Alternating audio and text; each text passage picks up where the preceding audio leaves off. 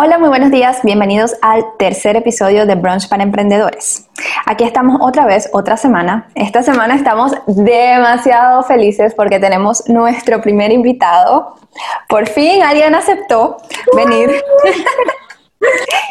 y vamos a estar hablando de un tema que muchas personas ignoran cuando están eh, construyendo su negocio o su empresa que es el plan de negocios y el plan de mercadeo. Nos vamos a enfocar en el plan de negocios y este episodio creo que esas personas que, se inclinan a la teoría de que, bueno, ahí vamos viendo, ahí vemos cómo hacemos, para qué es. Como vaya viniendo, vamos viendo. Sí, sí, sí, no, yo ahí veo qué hago. Bueno, eh, yo creo que les va a hacer eh, replantearse muchas cosas. Y si ustedes ya aplicaron esa teoría en su negocio y están viendo las consecuencias, no es tarde. Aquí les vamos a dar las herramientas para que arreglen, arreglen el desorden que tenemos. Bueno, el invitado de hoy, eh, aparte de, que, de ser nuestro primer invitado, que lo que lo hace súper especial, fue mi profesor en la universidad varias veces. O sea, varias materias, no porque yo repetía, o sea, diferentes materias, ¿no? Eh, fue mi padrino de promoción de la universidad también. Y yo le digo profesor Cela, pero él también es mercadólogo, administrador, Especialista en publicidad y mercadeo, está dedicado actualmente a la consultoría para emprendedores en las áreas de mercadeo y administración y por supuesto es docente universitario. Así que ya, ya ahorita vamos a conectar con él. Por aquí lo tenemos. Ah, otra cosa, si ustedes no dejaron sus preguntas en, el Instagram para el experto, ya pues lo siento, es muy triste tu caso. Perdiste el chance. Time is over. ¿Cómo les va? Muy bien, muy bien. Gracias, gracias por aceptar. Este es el primer invitado. Gracias a ustedes por, considerar que podía ser el primer invitado. Eso es un honor de parte de ustedes para mí. Claro que sí. Yo, cuando estábamos planeando todo, yo le, yo le dije a, Valentina, yo le dije, ya yo sé quién puede ser. Ya yo sé la persona invitada. Sí, era como nuestra primera opción. Sí, sí, sí, total. Sí. ¿Ambas, ¿Ambas están en Estados Unidos? No, yo estoy en Chile. Ay, ¿qué tal? Qué interesante esto. Ah, fíjate, en tres puntos distantes. Interesantísimo. La tecnología. Venciendo la distancia. me encanta, me encanta, ¿verdad? Qué, qué, oportunidad tan buena. Sí. Bueno, profesor, para entrar un poquito en materia, este, bueno, el tema de hoy, como yo estaba diciendo hace ratico, este, es un tema que muchas personas ignoran cuando están construyendo su, su negocio o su empresa, que muchas personas seguían por la teoría de que, bueno, ¿para qué voy a hacer eso? ¿Para qué voy a hacer un plan de negocios? Ahí yo veo, como vaya viniendo, vamos viendo, yo ahí resuelvo, yo no sé. ¿Qué, amanecerá y veremos. Amanecerá y veremos. ¿Qué, qué, me puede decir usted de, de, eso? De por qué es tan importante un plan de negocios como base fundamental de una empresa. Bueno, fíjate, todo lo que tú acabas de decir es la razón por la cual la mayor parte de los emprendimientos que se inician, el 80% de los emprendimientos en el primer año fracasan. Y entonces la gente dice, no, es que, mm, no sé, no me, no me fue bien, simplemente. La economía está mala, dicen. Y no tuve suerte. Eh, realmente lo que pasa es que todo en el, área de negocios, en el área de mercadeo, tenemos que planificarlo. Todo hay que sentarse previamente a decir, tengo que hacer un plan, tengo que hacer una previsión, tengo que hacer un presupuesto, algo de lo que yo quisiera eh, alcanzar. Y, es difícil, ¿sabes por qué? Porque muchas veces los emprendimientos surgen de habilidades que tenemos nosotros, eh, no necesariamente relacionadas con nuestra profesión. A veces yo estoy viendo mucho ahora entre mis clientes emprendimientos que tienen que ver con repostería, por ejemplo, con esto del confinamiento y todo. Como la gente pasa mucho tiempo en la casa y sobre todo muchachas, ¿no? Aunque eso también eh, lo he visto en, clientes que lo hacen en matrimonio. Oye, vamos a hacer un emprendimiento de, repostería. Y esas personas de profesión son cualquier otra cosa, ¿sabes? Diseñadora, administradora, eh, odontólogo, yo qué sé, cualquier cosa. Entonces, lo primero que hay que tomar en cuenta es que cualquier emprendimiento requiere planificación, requiere sentarse con la cabeza muy, muy tranquila a elaborar un plan de negocios. Eh, yo trabajo con un modelo de plan de negocios de cinco pasos que incluye eh, dentro de, de, ese plan de negocios el plan de mercadeo y un análisis muy, muy, muy conocido por mucha gente que es la famosísima matriz DOFA, ¿no? Eh, que bueno, que te ayuda simplemente a aterrizar todas esas ideas y a elaborar un poquito tu plan en base a Mm, a ideas concretas, a posibilidades reales. Porque muchas veces tú sabes, cuando hacemos un emprendimiento estamos tan entusiasmados, mira, vamos a hacer esto, vamos a hacer lo otro. Pero ¿qué pasa? Si no tenemos un objetivo claro, no sabemos hacia dónde vamos, entonces empezamos a disparar para todos lados y al fin y al cabo no vamos a acertar en ningún lado. Correcto. Correcto. Bueno, para los que no saben, la matriz DOFA sería el análisis de las debilidades, ¿verdad? Oportunidades fortalezas y la amenazas. Amenazas. Si, quieres comenzamos analizando el, plan que con el que yo trabajo con mis clientes, que como te digo, para hacer un plan de negocio tenemos cinco pasos, ¿no? El primero es la estructura ideológica y tú dices, oye, ¿de qué está hablando Francisco aquí? Bueno, eso, eso comienza desde el nombre de la empresa, pasando por algo que es muy frecuente, lo vemos muchas veces en empresas grandes, pero todas las empresas debieran tenerlo, una misión, una visión y unos valores, ¿sí? Que nos identifiquen, que, que, que las personas que pertenezcan a ese emprendimiento se identifiquen con todo eso. Fíjate, el nombre parece mentira, pero tiene mucha importancia tanto en la empresa como el producto o servicio que vamos a nosotros a ofrecer muchas veces los nombres, cosa que a veces también discuto con mis clientes. Mire, ¿por qué tú llamas esto así? Bueno, porque este es el, el, porque las galletas, ¿por qué se llaman las galletas así? Eh, bueno, porque el nombre es la primera sílaba de mi primer hijo y la segunda sílaba del nombre de, entonces se llama Total. Entonces, ya va, ya va, entonces ahí empiezo yo a temblar porque yo digo, ya va. Tenemos que pensar que todo lo que hagamos nosotros tiene que estar en función el consumidor, no de nosotros. A nosotros no nos tiene que ser, tiene que ser importante el negocio, pero al fin y al cabo el nombre del negocio, el nombre del producto, del servicio, tiene que significar algo para el público objetivo. Entonces ahí tenemos que como desdoblarnos lo que sentimos nosotros de lo que queremos hacer sentir a nivel de nuestros consumidores. Entonces, bueno, desde el nombre de la empresa tiene que ser un nombre atractivo, un nombre que, que represente lo que va a ser nuestra empresa. Bien, muchas veces esos nombres son, acompañados con alguna frase relacionada, por decirte algo. Los laboratorios farmacéuticos usualmente tienen un nombre que a lo mejor no dice mucho para, para las personas, pero tiene la, la, la, frase laboratorio farmacéutico o farmacéutica, algo relacionado con eso. ¿no? Eh, a lo mejor podemos pensar, oye, pero ¿y cómo hace Coca-Cola? Coca-Cola no dice nada. No, claro que sí. Cuando tú tienes una marca que tiene más de 100 años en el mercado, ya eso dice, ahí hay un valor. Pero nosotros que estamos comenzando con algo chiquitico, que no tenemos esa capacidad económica como para hacernos promoción y que todo el mundo identifique un nombre desconocido. Con mi producto tenemos que hacer algo que nuestro nombre de producto, servicio y empresa tengan algo que ver con eh, lo que estamos haciendo. Sí, es muy, muy importante eso. disculpe, usted dice un poco de desligar la persona de la empresa, o sea, separar ambas cosas. Sí, a, menos que, oye, fíjate, el pasa es que esto también es un tema súper complejo.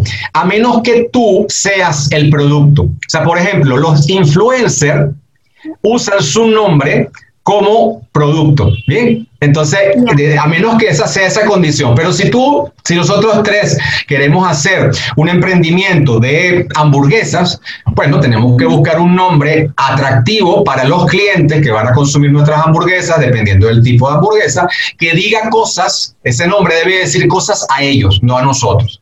No podemos pensar que la hamburguesa se va a llamar eh, Ma Fra Ma María Nadie va a saber qué es eso. Pero mira, eso es una de las fallas. De, ustedes que me habían comentado que querían también saber algunas cosas de, de, los errores que cometían los emprendedores. El nombre es uno de los principales nombres. El nombre tiene que decir cosas. Entonces, a menos, como, como tú me preguntaste, María Valentina, a menos que tú seas la marca. Entonces ya eso es otra cosa. Porque ya, Sí, pero si es un producto, un servicio que no tiene nada que ver con tu persona, tienes que desvincularlo. Ok, digamos que como para entrar un poco en el, en el contexto, eh, se podría decir que ese sería como un punto débil en una empresa, empezando por el nombre. Podría fallar desde un... Claro, eh, el nombre eh, equivocado podría ser... yo no lo llamaría punto débil, sino es algo de las cosas que hay que mm, definir previamente. ¿Sí? O sea, es este, ese trabajo que hay que hacer antes de arrancar el emprendimiento. Ese es el trabajo.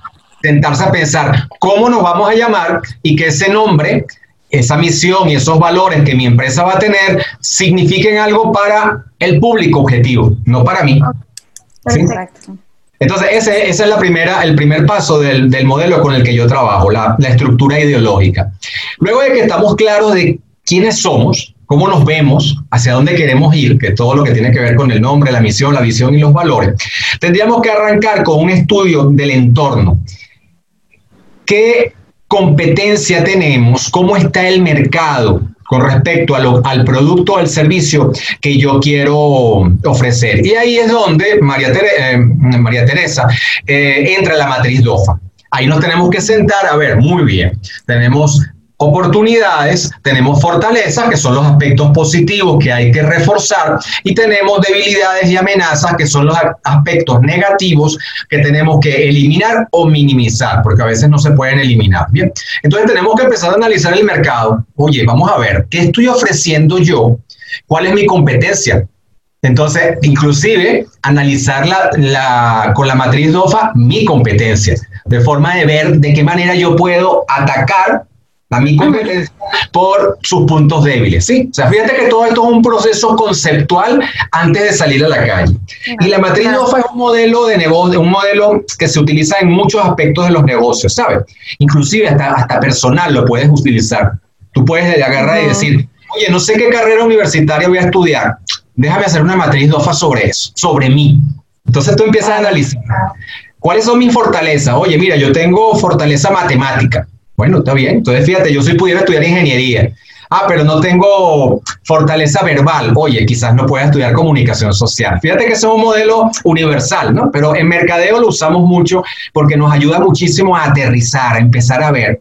Claro, para aplicar la matriz de OFA hace falta necesariamente que salir a la calle, ¿sabes? Empezar a ver el mercado, el entorno. Oye, ¿qué hay? ¿Quién está ahí? ¿Quién está ofreciendo lo mismo que yo? Porque inclusive eso nos puede ayudar a ofrecer a que yo consiga un nicho de mercado, que es un pedacito del mercado que no ha sido atendido todavía, y ahí puedo ser rey. ¿sí? Les voy a dar un ejemplo. Si, si, nosotros quisiéramos hacer un emprendimiento de refrescos de cola, cuando hablamos de refrescos de cola, hablamos de refrescos de cola negra, Pepsi Cola, Coca-Cola, eso sería absurdo que nosotros pensáramos en, hacer un emprendimiento de un refresco de cola negra. ¿Por qué? Porque sabemos que el mercado del mundo está, está lleno ya. Está lleno, ¿verdad, María Teresa? ¿Qué pasa? Yo puedo, puedo conseguir en mi pequeño nicho de mercado un refresco que le guste a alguien, a lo mejor algún tipo de, de fruta o algo de eso, que es un nicho que no ha sido atendido porque a esas personas no les gusta el refresco de cola negra, ¿no? Fíjate lo, interesante que es esto de salir a la calle y empezar a ver a ver qué hay. Ir a los puntos de venta, ir a los negocios, a, a, los supermercados, a, preguntarle a la gente también. ¿sí? Profesor, sabe que, en, este podcast el, ese tema del estudio de mercado o análisis de mercado es un tema bastante polémico. Sí. Porque nadie aquí, todos aquí y nadie aquí lo hizo. Ah, claro. Entonces van, pasando, van pasando los episodios y nos damos cuenta de lo importante que es y de la falta que hace. Bueno, te cuento que una, te cuento que Yo creo que sí, que sería bueno que el profe dijera algo del estudio del mercado. ¿Que dijera qué?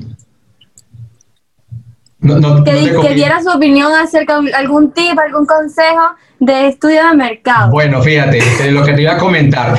Yo soy profesor en este momento de, mm, de, una materia del octavo semestre de la carrera, de la carrera de administración, que es Mercadotecnia 2. Y en Mercadotecnia 2, ¿sabes lo que vemos? Estudios de mercado. O sea, nosotros tenemos que entender, o sea, y lo vemos durante todo un semestre, fíjate lo importante que es un estudio de mercado, porque si tú empiezas a invertir tus recursos, que muchas veces cuando estamos emprendiendo son escasos, sin saber exactamente a dónde vas, entra dentro de la estadística que hablé al principio, el 80%.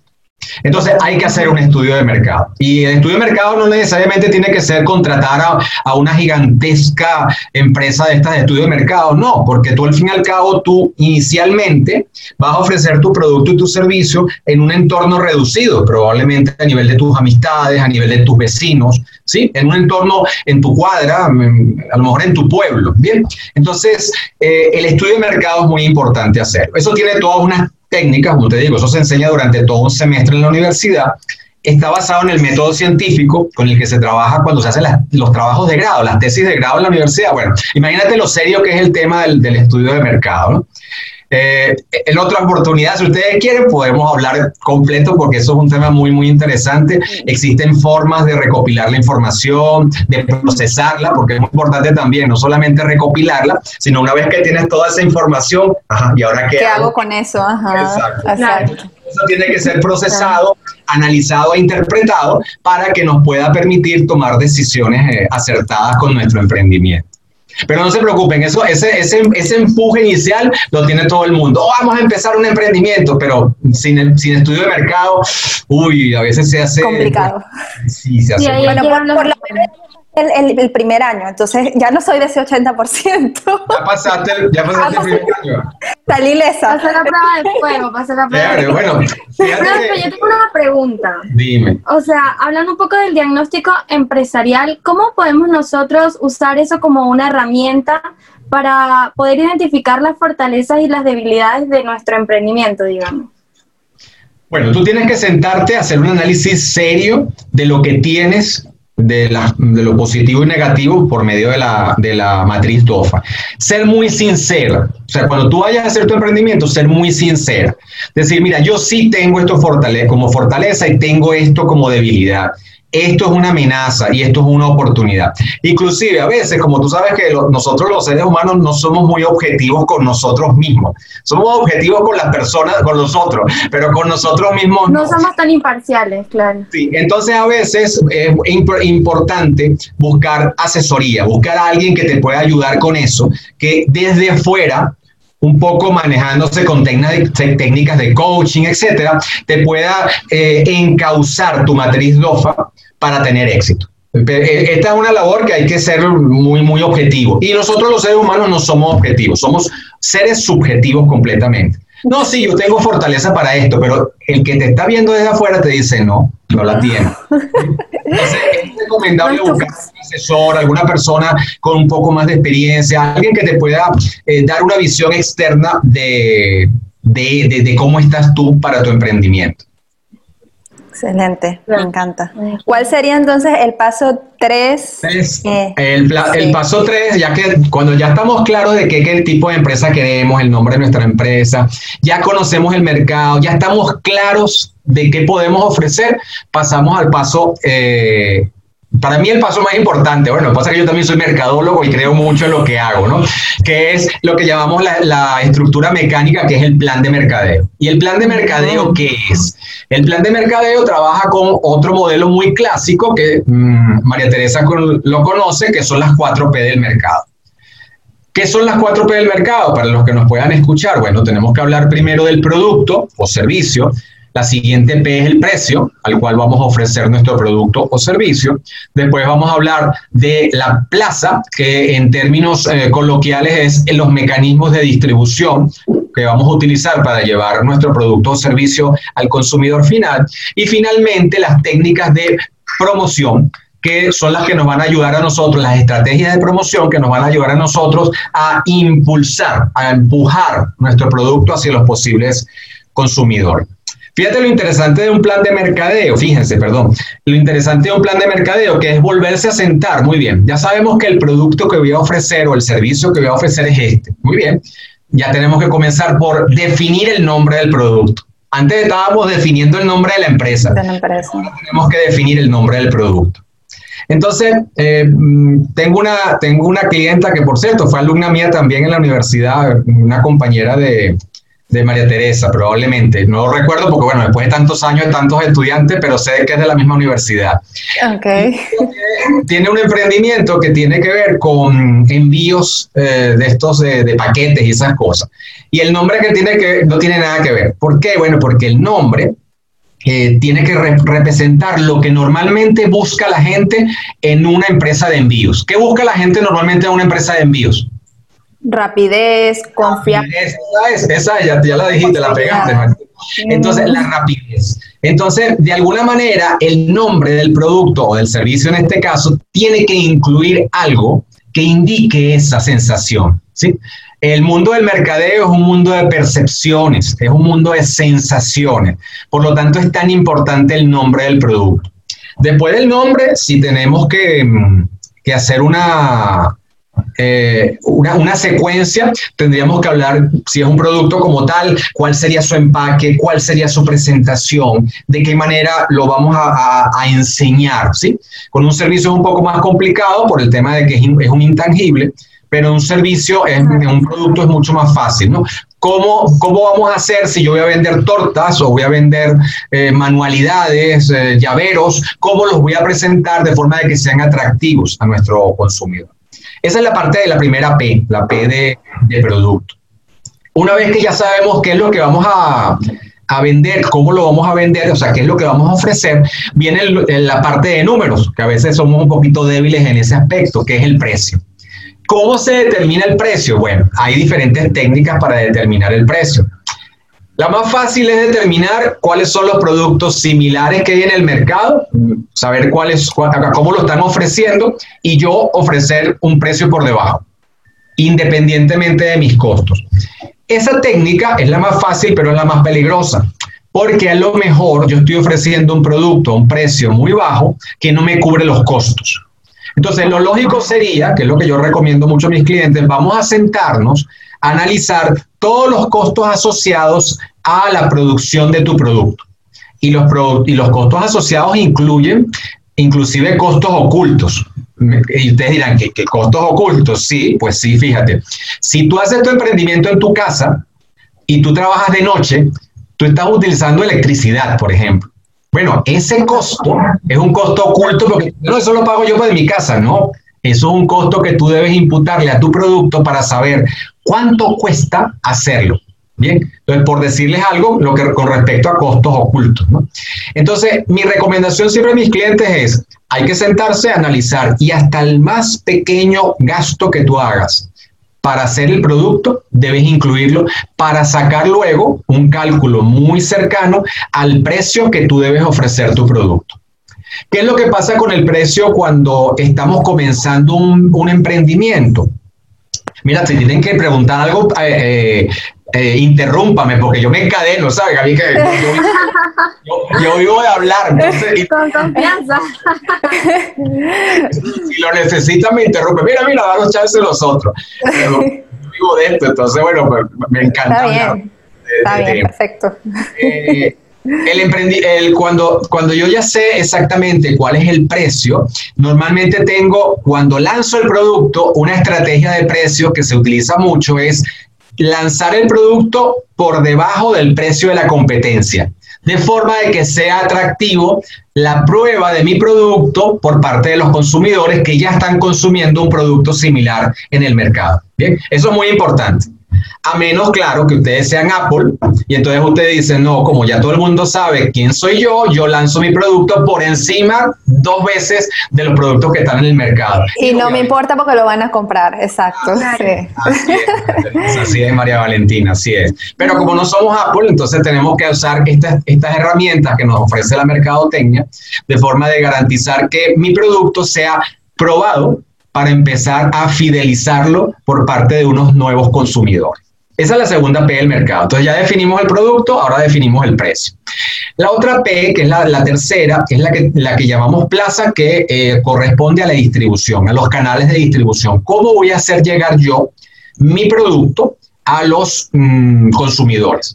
Entonces, bueno, mi producto requiere que yo contrate un transporte para tal lado o requiere un distribuidor, por ejemplo. A veces eh, necesitamos contratar distribuidores que a su vez ellos hacen el- la, labor, la labor de menudeo. Por ejemplo, si yo voy a vender tortas, se las puedo vender a un distribuidor de tortas que la va a hacer llegar a los kioscos donde la gente compra al detal mis pedacitos de torta. ¿ves?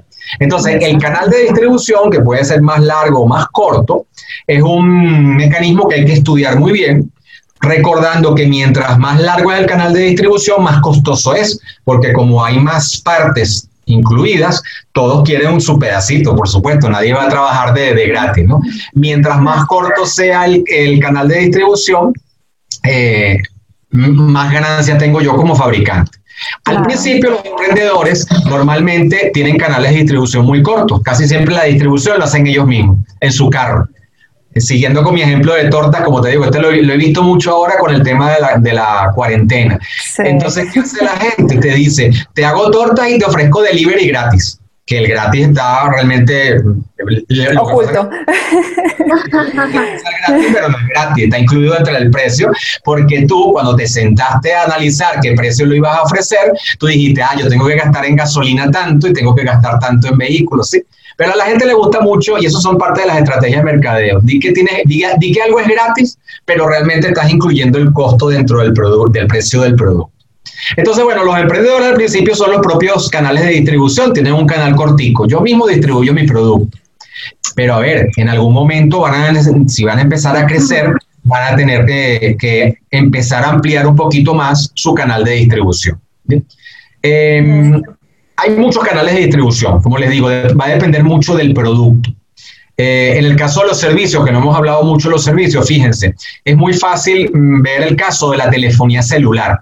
Fíjense que las empresas que ofrecen líneas de celulares normalmente no la ofrecen directamente, sino que ellos le dan la oportunidad a empresas que están en los centros comerciales, en los, sitios donde hay mucha gente, para que hagan la labor de ventas. Fíjate que la, la, empresa de telefonía celular que ofrece, ¿cuál es el servicio que ofrece la empresa de telefonía celular? Servicio de telecomunicación.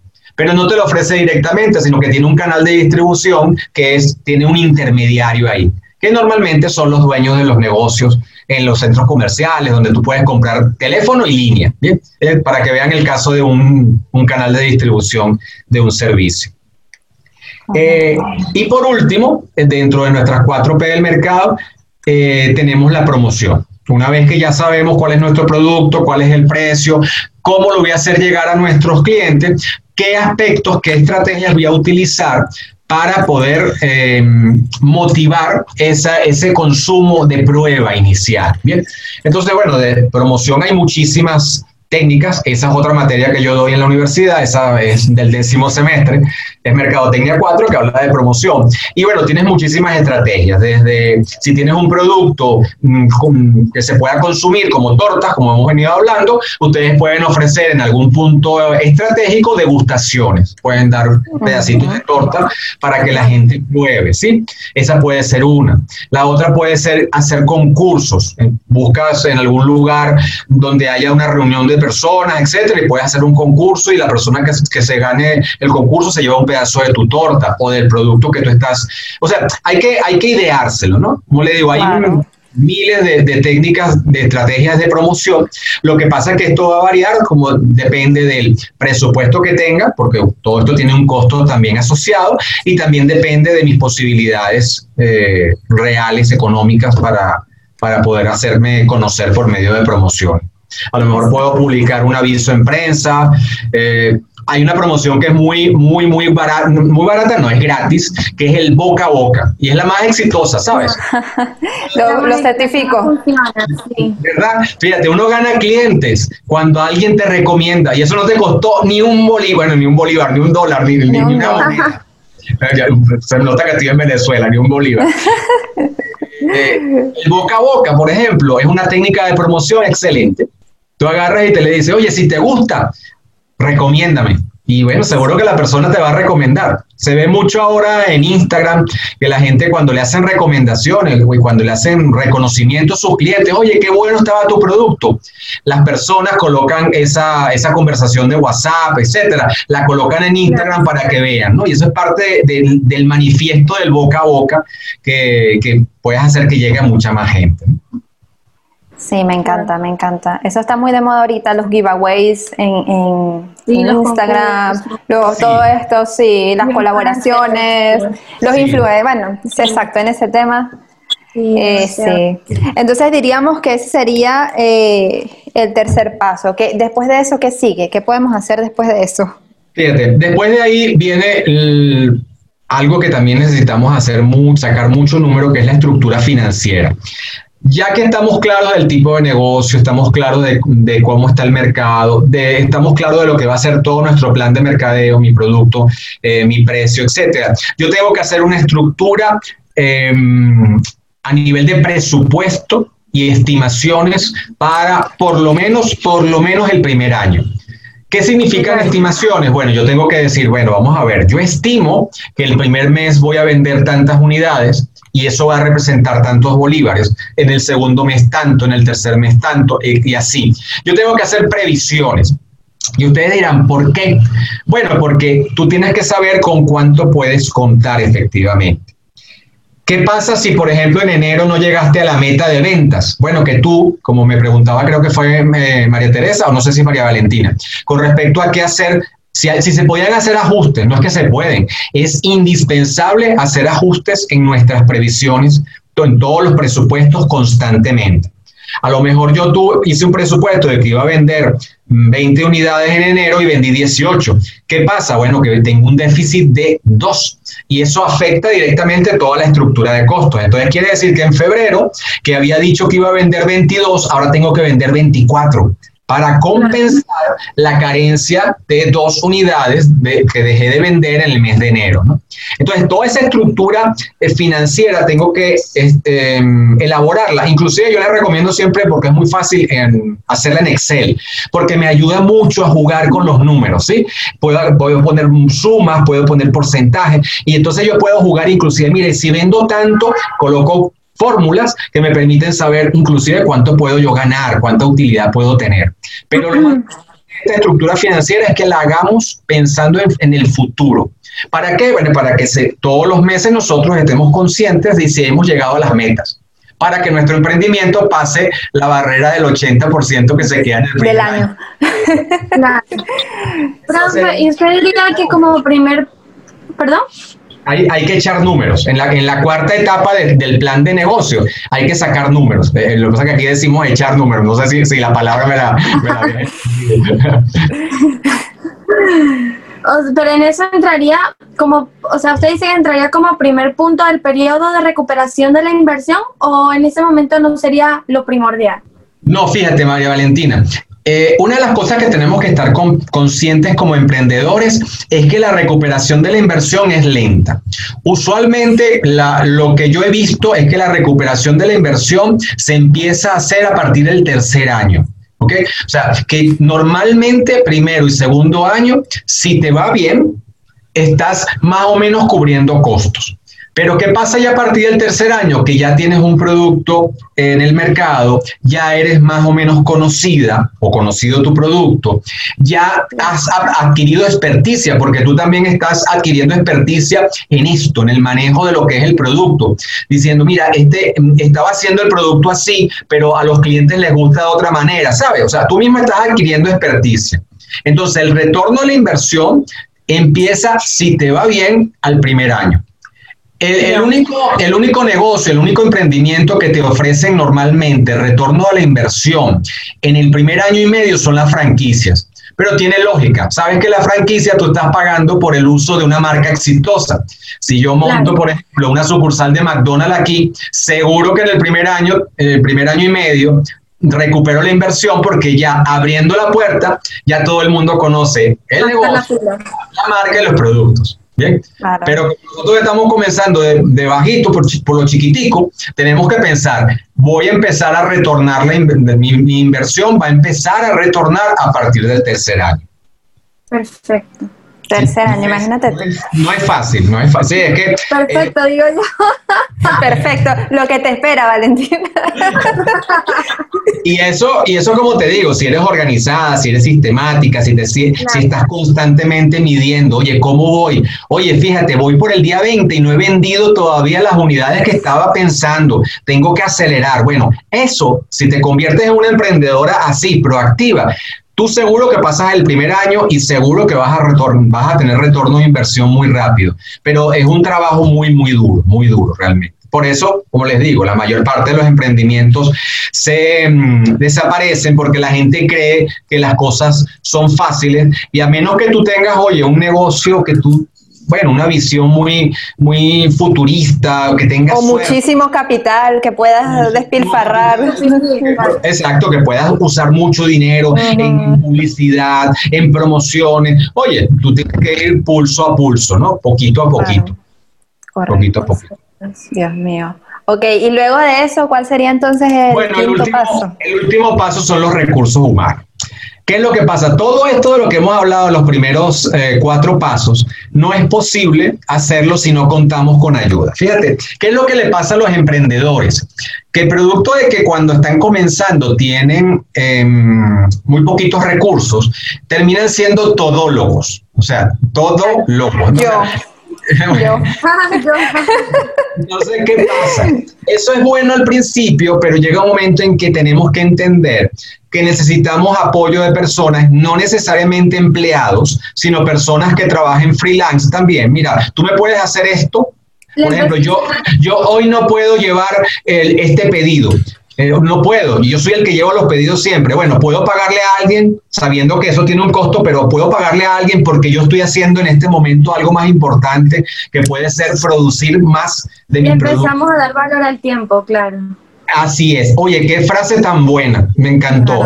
darle valor al tiempo, exactamente. El tiempo tiene valor, tiene, tiene un, tangible en Bolívar, en dinero, en Bolívar, en dólares, en euros, en, en unidades monetarias.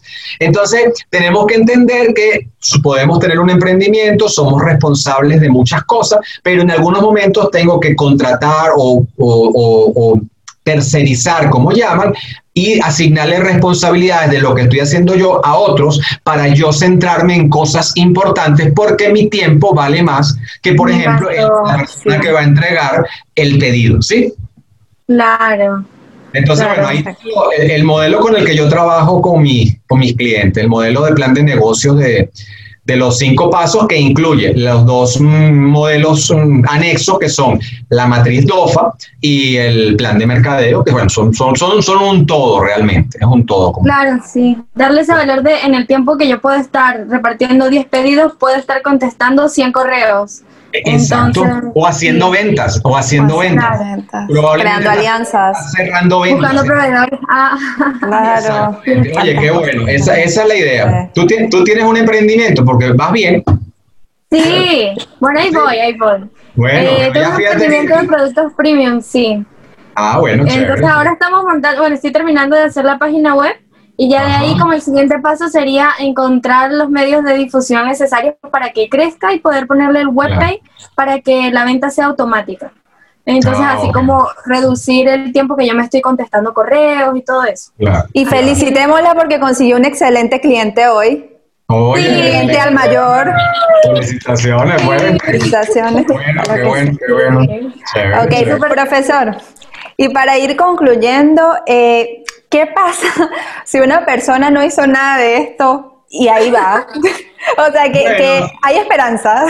¿Qué puede eso Es como, eso es como tú vas, si tú, como si tú vas a una cita ciegas y tú no estás clara en lo que estás buscando.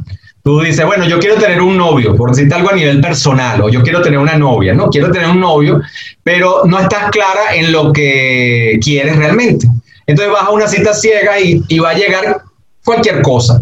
En cambio, si tú te centras, si tú sabes cuáles son tus objetivos, que es lo principal de todo esto, que al fin y al cabo son mecanismos de planificación, de previsión, entonces eh, puede ocurrir cualquier cosa. Esto no quiere decir que si tú no haces todo esto no puedas tener éxito, pero el porcentaje de éxito que puedas tener es muy pequeño, muy pequeño realmente porque no sabes para dónde vas, estás empezando a disparar para todos lados a ver, a ver si cazas algo, ¿no? Entonces, eh, no quiere decir que esto sea garantice un 100% de éxito, pero te garantiza un éxito importante porque sabes que cada uno de tus movimientos eh, está orientado a un objetivo. Bien, si no tienes objetivos, te estás haciendo movimientos un poco mm, de cualquier tipo y a lo mejor estás desperdiciando recursos, tiempo, espacio, personas, etcétera. Y si alguien tiene, por ejemplo, no es que yo, sino alguien. Es una amiga. una amiga, que tenga que si tres años más o menos así en un negocio y quiere hacer esto, ¿es muy tarde o todavía sería bueno no, al contrario, al contrario, te ayuda a centrar y te va, con toda esa experiencia que tienes en tres años, te va a ayudar a centrarte y a decir, oye, si tú haces una matriz DOFA, te vas a dar cuenta, acompañada de alguien, te vas a dar cuenta que tienes debilidades pero también tienes oportunidades de negocio. A lo mejor tú te dedicas a, mm, eh, no sé, a cualquier actividad y no te habías dado cuenta que de esa actividad puede salir una siguiente actividad. Entonces, no es tarde, nunca es tarde. Siempre es bueno hacer este tipo de planificación, aunque tengas cinco años. A lo mejor llegaste a cinco años y te das cuenta, oye, no he crecido como quisiera. Ya te quisiera tener ya un Mercedes, ven ahí en la puerta, pero no, todavía tengo un perolito. Bueno, pues entonces quiere decir que a lo mejor tienes que centrarte porque lo has venido haciendo más o menos bien, pero no tan bien como pudieses haberlo hecho. Entonces siéntate, siéntate, siéntate a hacerlo, siéntate a hacerlo y vas a ver que cuando estás centrada y que no vas a hacer nada, no vas a, a tomar ninguna acción que no esté orientada a tu objetivo, el tiempo te va a rendir, te van a rendir mejor los recursos y muchas cosas. Perfecto. Bueno, profesor, muchísimas gracias. De verdad, otra vez, una vez más le agradezco por su tiempo. Yo sé que usted también está tan ocupado como todas nosotros, pero... No, me encantó, me encantó la oportunidad, primero de verte y de hablar contigo. Ah, tenía, tenía mucho tiempo. Tantos años. Sí, bueno, uno también está en contacto virtual por las redes sociales, uno ve a la gente y la gente lo ve a uno, pero no es lo mismo, ¿no? El, contacto así, por lo menos poder conversar gratamente con ustedes. Es verdad. Y esperemos que no sea la última vez que, que venga nos visite aquí en el podcast, porque yo sé que el profesor Cela tiene muchísimos temas de los cuales nos puede compartir sus conocimientos, claro que sí. Bueno, lo poquito que yo sé me gusta, lo poquito que yo sé me gusta compartirlo, entonces, bueno, a lo mejor aprendemos algo también. Claro, así es. Bueno, profesor, muchas gracias de nuevo y estaremos en comunicación. Vamos a dejar el Instagram del profesor Cela por si lo quieren ir a seguir. Él está, hace consultorías también online. Sí, yo, lo, online. sí, sí. Yo de hecho tengo clientes en otros países, pues eh, les hago asesoría en todo lo que tiene que ver emprendimientos, lo que tiene que ver con un plan de mercadeo, un poco orientar a la gente, ¿no? A veces les cuesta un poquito, sobre todo con los nombres, ¿sabes? El tema de los nombres es una cosa... Ese es un tema. Pero bueno, terminas convenciéndolo la mayor parte de las veces, ¿no? Y bueno. trabajo online. Así es, le vamos a dejar la información del profesor Seda por si ustedes están muy abrumados con toda esta información, que es muchísima información cuando uno está empezando, aparte de todo el trabajo, esto, entonces bueno, sí dejar por si Puede ser una amenaza para el proyecto. Exacto, exacto. Entonces, nada, muchísimas gracias, profesor, y bueno, estaremos en comunicación y gracias. ¿Qué más? Gracias. Eh, me encantó verlo, gracias a ustedes. Que siga muy bien. Gracias. Chao. Bueno, ese fue nuestro invitado de hoy. Dios mío, por fin, nuestro primer invitado. Al por fin, el primer invitado del podcast. Sí, sí, sí. Bueno, me encantó, me encantó. Hay una, hay una sorpresa que yo no le he dicho a Valentina, pero le voy a decir ahorita, es que ya tenemos el invitado de la próxima semana. pero ya después... Bueno, yo debo decir que me voy a mudar, entonces ya van a ver algo distinto, ya yo estoy un poquito apurada y un poquito medio desorganizada hoy día por eso, pero ya la próxima semana ya está el invitado, ya es menos trabajo, ya estamos más organizadas, más tranquilas, así que nada, va a ser muy, muy emocionante. Y, o sea, me encantó esto del primer invitado, de verdad que fue algo muy bueno de, de incorporar. No, y la persona que nos va a acompañar la semana que viene, de verdad, o sea, no la quiero anunciar todavía porque todavía siento que, que se va a arrepentir, pero esperemos que no. Pero ya apenas ella me confirme 100%, los vamos a colocar en el Instagram para que les puedan dejar preguntas. Si ustedes tienen preguntas, el tema yo sé que les va a encantar y ella les va a encantar porque ella es una persona súper hermosa, con muchísimos conocimientos, con muchísimas cualidades para transmitir esos conocimientos. Entonces, nada, eso va a ser la semana que viene, no se lo pueden perder. Recuerden suscribirse a nuestro canal. Bueno, cada domingo, recursos. nuevos episodios, los recursos, ok. les voy a dejar un checklist en la caja de descripción con eh, los pasos que nos dijo el profesor Cela para el plan de negocios en caso de que ustedes quieran elaborar el plan de negocios o replantearse el plan de negocios que ya tienen. Eh, no se los voy a compartir hoy en la pantalla porque estaba esperando que él me diera la información. O sea, en base a la información que él me iba a dar, eh, en base a eso es que voy a hacer el checklist. Ya tengo aquí los cinco pasos y eso se los voy a dejar en un link en la descripción para que ustedes lo tengan. Y, recuerden, sí, que todos los domingos va a estar la imagen de la semana publicada en Instagram, también va a estar en la cajita de descripciones, así que nada, para motivarnos, para empezar de nuevo un lunes de una semana nueva, de que ya se va a acabar el año, que tenemos que, cumplir con lo que nos proponemos y bueno, aunque sea un poquito turbulento a veces el camino, no perder como el, el norte. Así, es, claro que sí. sí. Así que nada, que sea una semana muy exitosa para todos, que nuestro invitado de la próxima semana sea increíble, como, como supuestamente va a ser, seguramente que sí.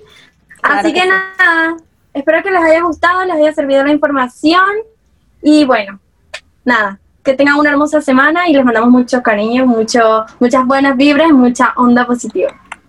Bye.